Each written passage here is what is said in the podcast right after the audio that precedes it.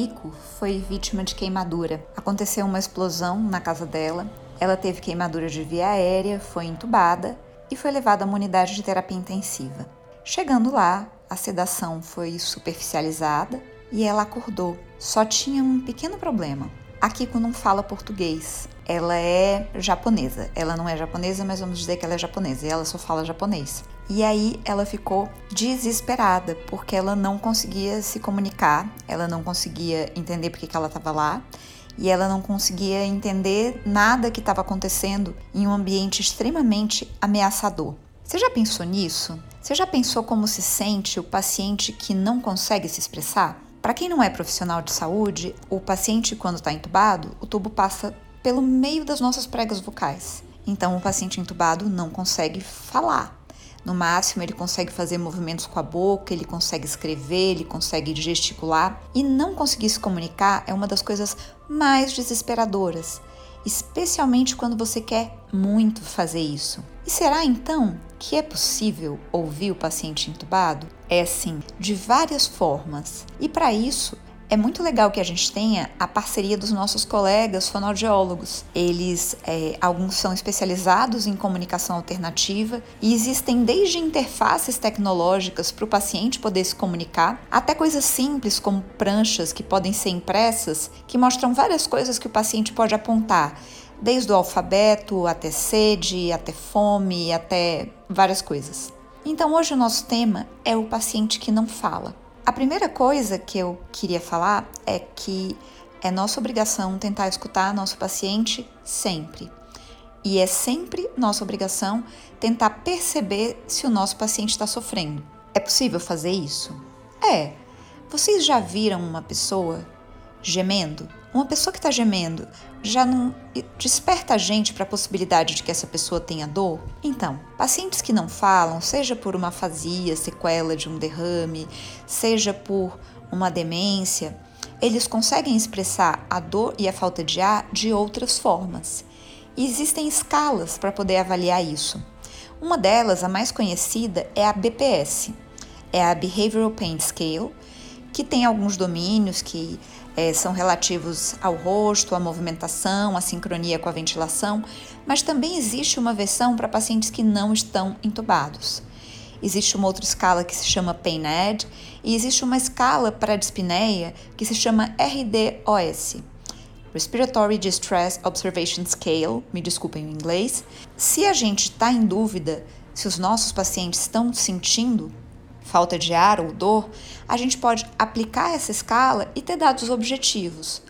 Lógico, às vezes a gente não vai ter certeza. E se a gente não tiver certeza, o que, que a gente deve fazer? A gente deve tratar dor ou dispneia. E se esses sinais não verbais melhorarem, provavelmente é isso que está acontecendo. Então hoje o nosso tema é o paciente que não fala.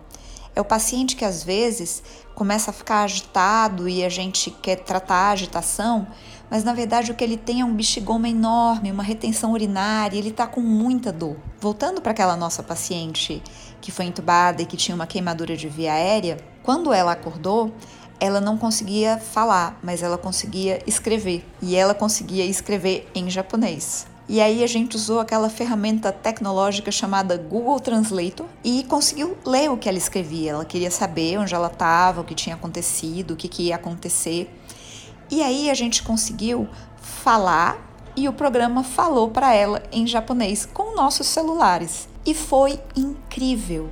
Assim, foi extremamente transformador o jeito que ela viu a equipe e o jeito que ela se sentiu depois daquilo acontecer. Essa paciente ficou mais ou menos umas 48 horas acordada até fazer uma broncoscopia que mostrou que seria seguro ela ser estubada. Ela foi estubada sob broncoscopia.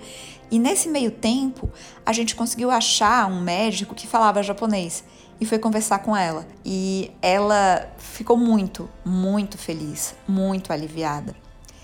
Então, é isso, sabe? É, às vezes a comunicação com um paciente que está entubado, ela é angustiante, porque a gente não consegue entender, e aí às vezes o paciente gesticula, com o paciente traqueostomizado também. Mas só o fato da gente estar do lado, da gente tentar escutar, da gente tentar entender o que está acontecendo, é uma forma de cuidado. Então, é, o tema do nosso papo paliativo hoje é escute o seu paciente que não fala. Existem várias formas de escutar. Então a gente escuta com o nosso olhar, a gente escuta com o exame físico, a gente escuta tentando entender o que, que aquela pessoa tem para nos verbalizar. Eu tive uma experiência que foi uma experiência muito rica.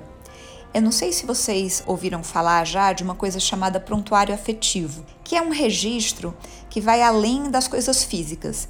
Então, no nosso prontuário médico, a gente tem, sei lá, pressão arterial, ureia, creatinina, exame físico.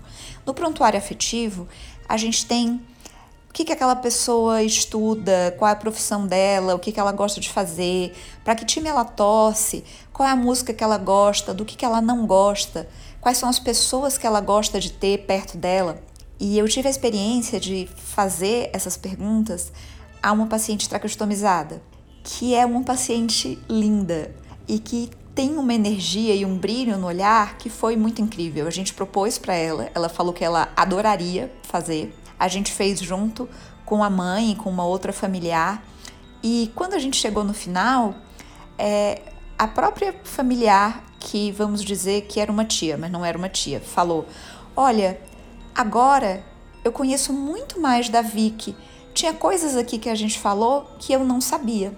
Então, hoje eu trago para vocês nesse papo paliativo uma reflexão sobre como todo paciente deve e merece ser escutado, inclusive aquele que não consegue falar. Desconfiar que esse paciente pode ter dor, desconfiar que esse paciente pode ter falta de ar, usar a escala de dor, usar a escala de dispneia, tentar ter paciência para o paciente que quer escrever e que quer se expressar, trazem uma outra dimensão para o nosso cuidado. E esse é o nosso papo paliativo de hoje. Vamos ouvir nossos pacientes?